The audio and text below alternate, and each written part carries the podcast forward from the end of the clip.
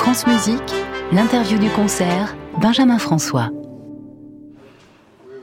Bienvenue dans l'entracte du concert que vous pouvez, vous le savez, podcaster sur l'appli Radio France et le site de France Musique. Un entracte que nous passons ce soir en compagnie du violoncelliste Bruno Philippe, vous vous en doutez, qui vient de sortir de scène et qui euh, a chaussé ses bottes de sept lieux pour me rejoindre ici dans ce studio. Et dans un deuxième temps, du chef euh, Nicolas Collin. Bonsoir Bruno Philippe. Bonsoir. Quel merveilleux concerto, dites-moi, vous nous avez donné là. On sent que vous avez absolument mis tout votre amour, d'abord de votre instrument, et puis on sent qu'il s'est passé quelque chose avec l'orchestre. Est-ce que c'est aussi votre sentiment?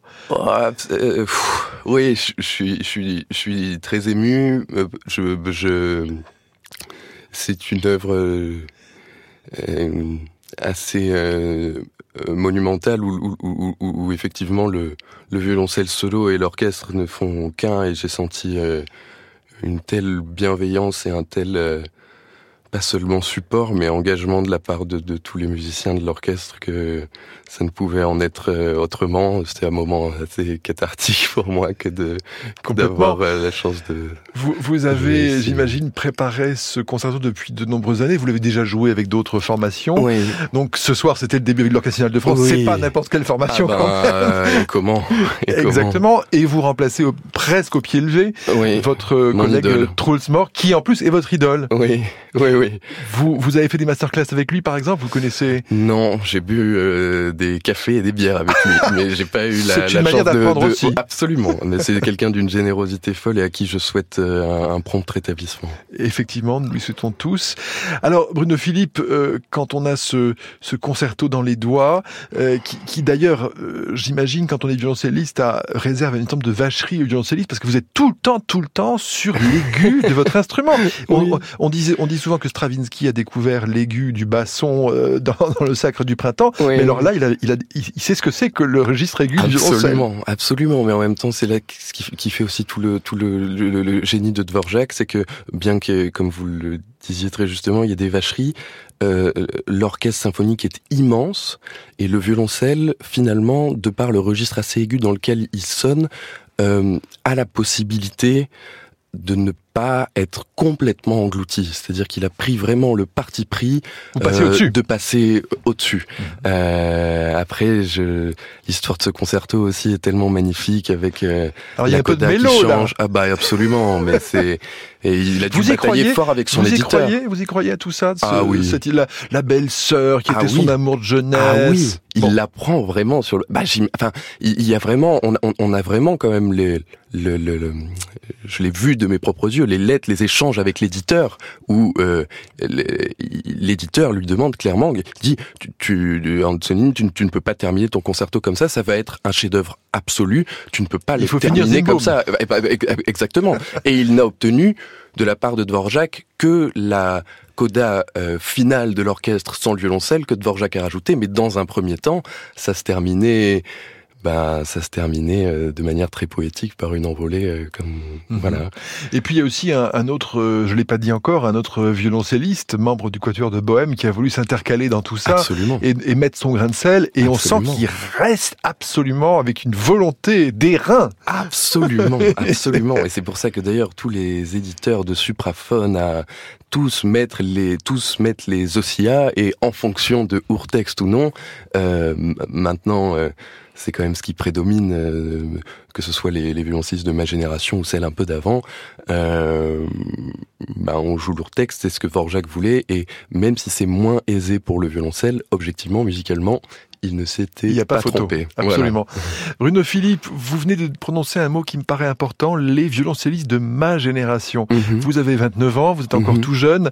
Est-ce que vous avez conscience qu'il y a une, une nouvelle génération de violoncellistes qui est en train de monter là Et qu'est-ce qu'elle apporte de plus à la musique finalement Je pense. Comment je- la définiriez-vous si, si vous voulez, je, je pense que euh, on a on a une chance folle euh, aujourd'hui, euh, particulièrement c'est vrai pour le violoncelle en France, mais euh, où les, les musiciens ont tous un niveau instrumental aujourd'hui que Mm. les compositeurs de leur temps n'ont jamais connu. Je pense Mm. que Mozart n'a jamais entendu ses concertos jouer comme on les entend aujourd'hui.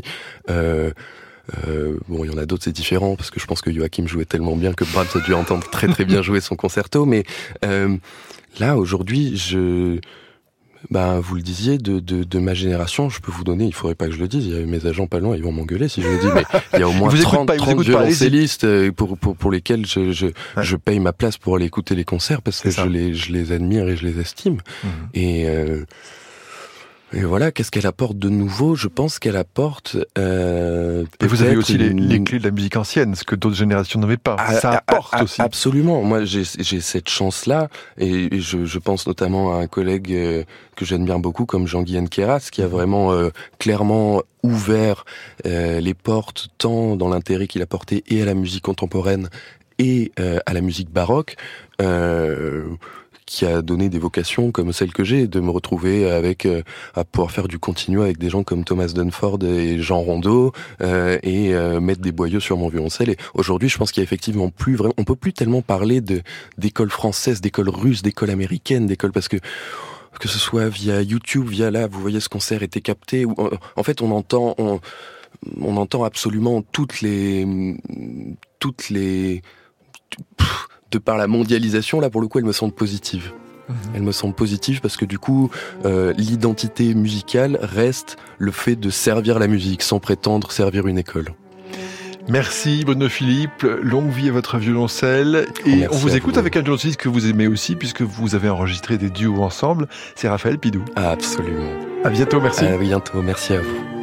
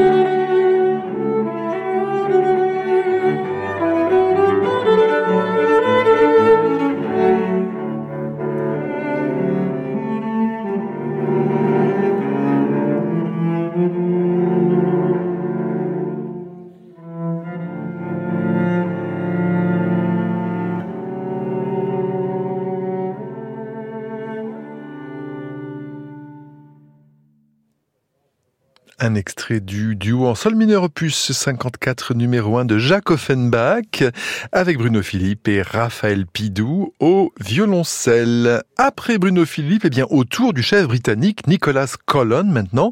Bonsoir Nicolas Collon. Bonsoir. Vous êtes un habitué de l'Orchestre national de France. C'est votre cinquième concert ce soir. C'est dire si vous commencez à les connaître assez bien, nos musiciens. Ce projet, pour vous, En quoi consistait-il et comment avez-vous passé cette semaine Alors, euh, deux morceaux qui sont des chefs d'œuvre, le cello concerto, le concerto pour violoncelle par Vorjak et le concerto pour orchestre par Lutoslavski. J'adore travailler avec cet orchestre, les couleurs, les musiciens, la virtuosité euh, et aussi un sens de risque, ce qui est important de temps en temps dans la musique. Le concerto pour violoncelle de Dvorak, un pilier du répertoire pour violoncelle, on vient de l'entendre.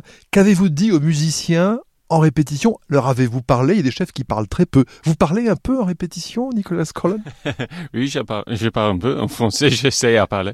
Mais ce concerto, c'est très difficile pour l'ensemble entre le soliste et l'orchestre. Chaque mesure change. Chaque mesure a un caractère de rubat. Alors le soliste, il avance, il euh, va en retard. Euh, chaque mesure, chaque temps, c'est très difficile à créer les lignes et à comprendre la balance entre les musiciens. Mais si on peut faire ça, c'est incroyable. Parce que la musique, c'est très, très belle. Vraiment belle. Avec les couleurs, les harmonies sont vraiment uniques. Donc, au bout du deuxième concerto pour euh, violoncelle, le premier n'est pas orchestré. Il a fini par pondre un chef-d'œuvre. Oui, oui, c'est vrai. Et personne ne connaît le premier concerto. C'est comme ça, Sens, il a écrit deux, mais tout le monde connaît un concerto, mais c'est le deuxième, mais c'est magnifique. Vous allez voir qu'on va retrouver le premier concerto de Saint-Saëns et le premier concerto de Dvorak un jour dans une bibliothèque, peut-être pas orchestré, euh, violoncelle, piano, je ne sais pas. Oui, oui, oui.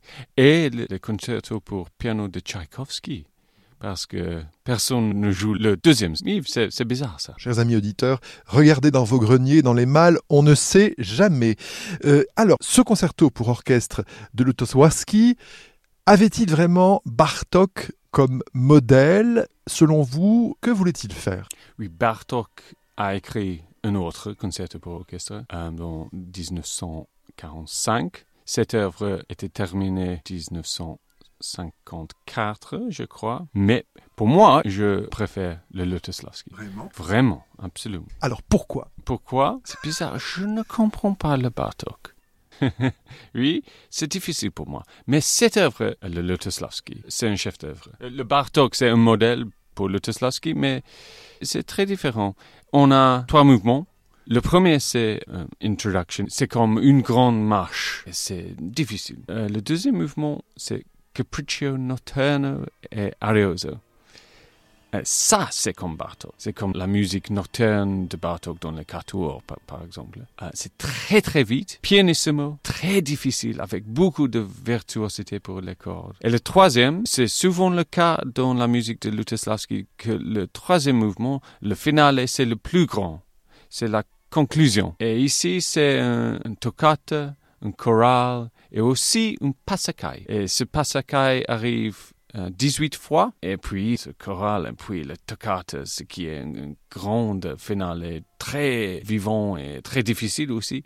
In English, I say it shows off the orchestra. Cela montre toutes les qualités de l'orchestre. Oui, exactement, toutes les, les virtuosités. Nicolas Colon, une question. Vous êtes un, un citoyen britannique. Comment se porte la musique classique en Grande-Bretagne en période post-Brexit?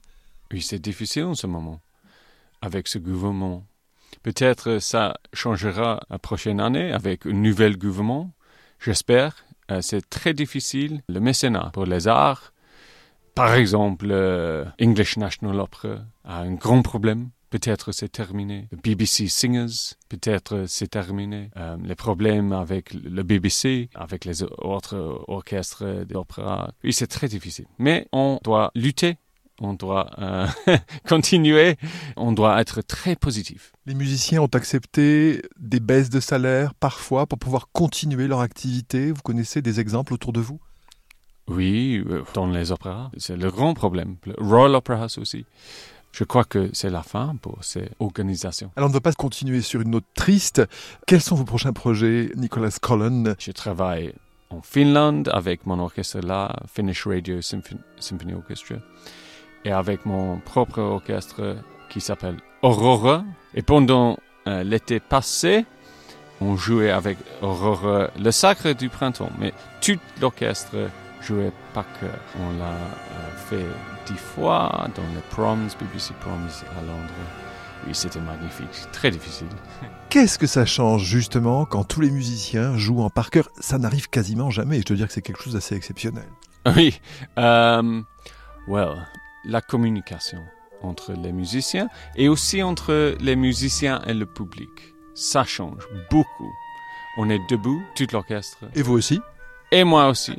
Et je dois diriger par cœur, ce qui est difficile avec cette œuvre.